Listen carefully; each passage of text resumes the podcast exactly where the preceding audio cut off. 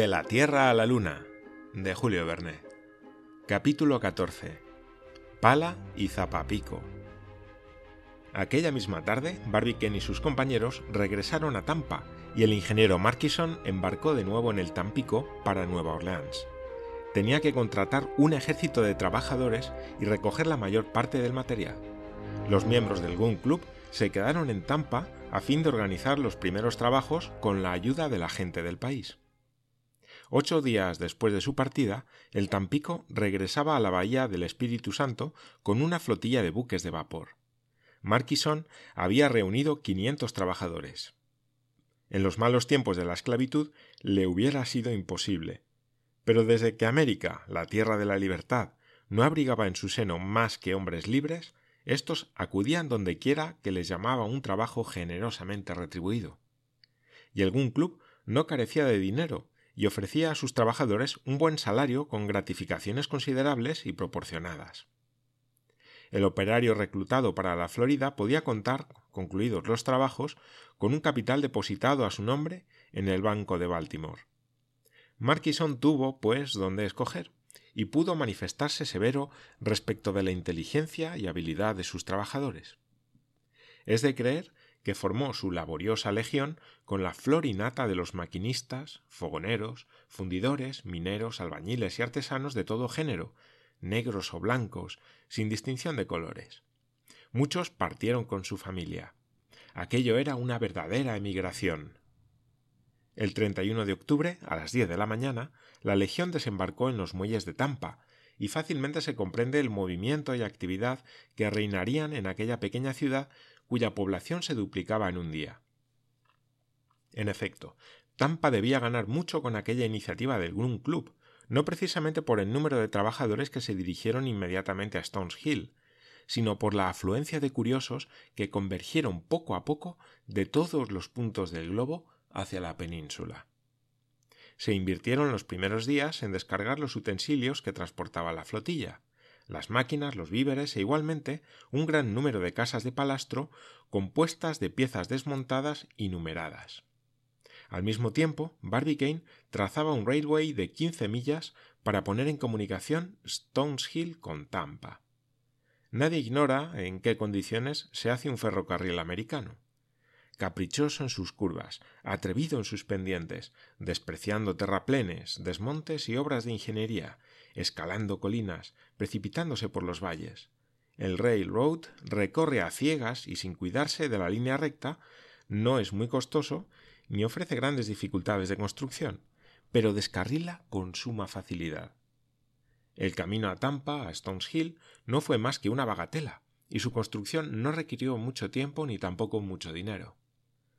Por lo demás, Barbicane era el alma de aquella muchedumbre que acudió a su llamamiento. Él la alentaba, la animaba y le comunicaba su alegría y su entusiasmo. Su persona se hallaba en todas partes, como si hubiese estado dotado del don de la ubicuidad, seguido siempre de J. T. Maston, su mosca zumbadora. Con él no había obstáculo ni dificultades ni contratiempos. Era minero, albañil y maquinista tanto como artillero, teniendo respuestas para todas las preguntas y soluciones para todos los problemas. Estaba en correspondencia constante con el Gun Club y con la fábrica de Goldspring, y día y noche, con las calderas encendidas, con el vapor en presión, el Tampico aguardaba sus órdenes en la rada de Hillsborough. El primer día de noviembre, Barbicane salió de Tampa con un destacamento de trabajadores y al día siguiente se había levantado alrededor de Stones Hill una ciudad de casas metálicas que se cercó de empalizadas, la cual, por su movimiento, por su actividad, poco o nada tenía que envidiar a las mayores ciudades de la Unión. Se reglamentó cuidadosamente el régimen de vida y empezaron las obras. Sondeos escrupulosamente practicados permitieron reconocer la naturaleza del terreno y empezó la excavación el 4 de noviembre. Aquel día Barbicane reunió a los jefes de los talleres y les dijo Todos conocéis, amigos míos, el objeto por el cual os he reunido en esta parte salvaje de Florida. Trátase de fundir un cañón de nueve pies de diámetro interior, seis pies de grueso en sus paredes y diecinueve y medio de revestimiento de piedra. Es pues preciso abrir una zanja que tenga de ancho sesenta pies y una profundidad de novecientos. Esta obra considerable debe concluirse en ocho meses, y por consiguiente tenéis que sacar en 255 días 2.543.200 pies cúbicos de tierra, es decir, 10.000 pies cúbicos al día. Esto, que no ofrecería ninguna dificultad a mil operarios que trabajasen con holgura, será más penoso en un espacio relativamente limitado. Sin embargo, puesto que es un trabajo que se ha de hacer, se hará, para lo cual cuento tanto con vuestro ánimo como con vuestra destreza. A las ocho de la mañana se dio el primer azadonazo en el terreno floridense, y desde entonces el poderoso instrumento no tuvo en manos de los mineros un solo momento de ocio. Las tandas de operarios se relevaban cada seis horas. Por colosal que fuese la operación, no rebasaba el límite de las fuerzas humanas. Cuántos trabajos más difíciles en los que había sido necesario combatir directamente contra los elementos se habían llevado felizmente a cabo. Sin hablar más que de obras análogas, basta citar el pozo del tío José, construido cerca de El Cairo por el sultán Saladino, en una época en que las máquinas no habían completado aún la fuerza del hombre. Dicho pozo baja al nivel del Nilo, a una profundidad de trescientos pies. Y aquel otro pozo abierto en Coblenza por el margrave Juan de Badén, a la profundidad de seiscientos pies. Pues bien, ¿de qué se trataba en última instancia? De triplicar esta profundidad y duplicar su anchura, lo que haría la perforación más fácil. Así es que no había ni un peón, ni un oficial, ni un maestro que dudase del éxito de la operación. Una decisión importante, tomada por el ingeniero Marquison, de acuerdo con el presidente Barbicane, había de acelerar más y más la marcha de los trabajos. Por un artículo del contrato, el Columbiad debía estar reforzado con zunchos o abrazaderas de hierro forjado, estos zunchos eran un lujo de precauciones inútil, de las que el cañón podía prescindir sin ningún riesgo. Se suprimió, pues, dicha cláusula, con lo que se economizaba mucho tiempo, porque se pudo entonces emplear el nuevo sistema de perforación adoptado actualmente en la construcción de los pozos, en que la perforación y la obra de mampostería se hacen al mismo tiempo. Gracias a este sencillo procedimiento no hay necesidad de apuntalar la tierra, pues la pared misma la contiene con un poder inquebrantable y desciende por su propio peso. No debía empezar esta maniobra hasta alcanzar el azadón la parte sólida del terreno. El 4 de noviembre, cincuenta trabajadores abrieron en el centro mismo del recinto cercado, es decir, en la parte superior de Stones Hill, un agujero circular de sesenta pies de ancho. El pico encontró primero una especie de terreno negro, de seis pies de profundidad, de cuya resistencia triunfó fácilmente. Sucedieron a este terreno dos pies de una arena fina, que se sacó y guardó cuidadosamente, porque debía servir para la construcción del molde interior.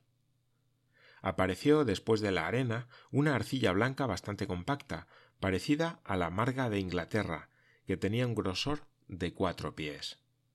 Enseguida el hierro de los picos echó chispas bajo la capa dura de la tierra, que era una especie de roca formada de conchas petrificadas, muy seca y muy sólida, y con la cual tuvieron en lo sucesivo que luchar siempre en los instrumentos. En aquel punto el agujero tenía una profundidad de seis pies y medio, y empezaron los trabajos de albañilería. Construyóse en el fondo de la excavación un torno de encina, una especie de disco muy asegurado con pernos y de una solidez a toda prueba. Tenía en su centro un agujero de un diámetro igual al que debía tener el Columbiad exteriormente. Sobre aquel aparato se sentaron las primeras hiladas de piedras, unidas con inflexible tenacidad por un cemento de hormigón hidráulico. Los albañiles, después de haber trabajado de la circunferencia al centro, se hallaron dentro de un pozo que tenía veinticinco pies de ancho. Terminada esta obra, los mineros volvieron a coger el pico y el azadón para atacar la roca debajo del mismo disco, procurando sostenerlo con puntales de mucha solidez. Estos puntales se quitaban sucesivamente a medida que se iba ahondando el agujero. Así, el disco iba bajando poco a poco, y con él la pared circular de mampostería, en cuya parte superior trabajaban incesantemente los albañiles, dejando aspilleras o respiradores para que durante la fundición encontrase salida el gas. Este género de trabajo exige en los obreros mucha habilidad y cuidado. Alguno de ellos, cavando bajo el disco, fue peligrosamente herido por los pedazos de piedra que saltaban, y hasta hubo alguna muerte. Pero estos percances del oficio no menguaban ni un solo minuto el ardor de los trabajadores.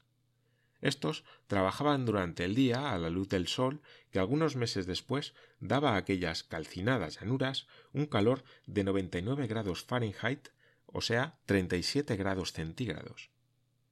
Trabajaban durante la noche, envueltos en los resplandores de la luz eléctrica.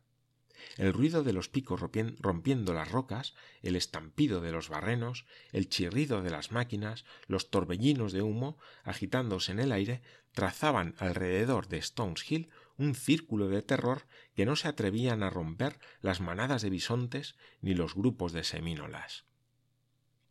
Los trabajos avanzaban regularmente grúas movidas por la fuerza del vapor activaban la traslación de los materiales, encontrándose pocos obstáculos inesperados, pues todas las dificultades estaban previstas y había habilidad para allanarlas.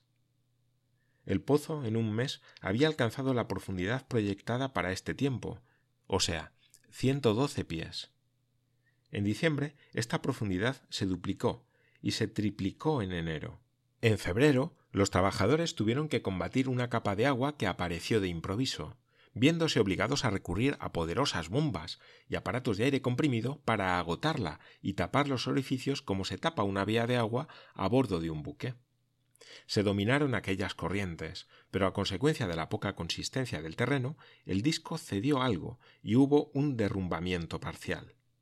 El accidente no podía dejar de ser terrible y costó la vida a algunos trabajadores. Tres semanas se invirtieron en reparar la avería y en restablecer el disco, devolviéndole su solidez.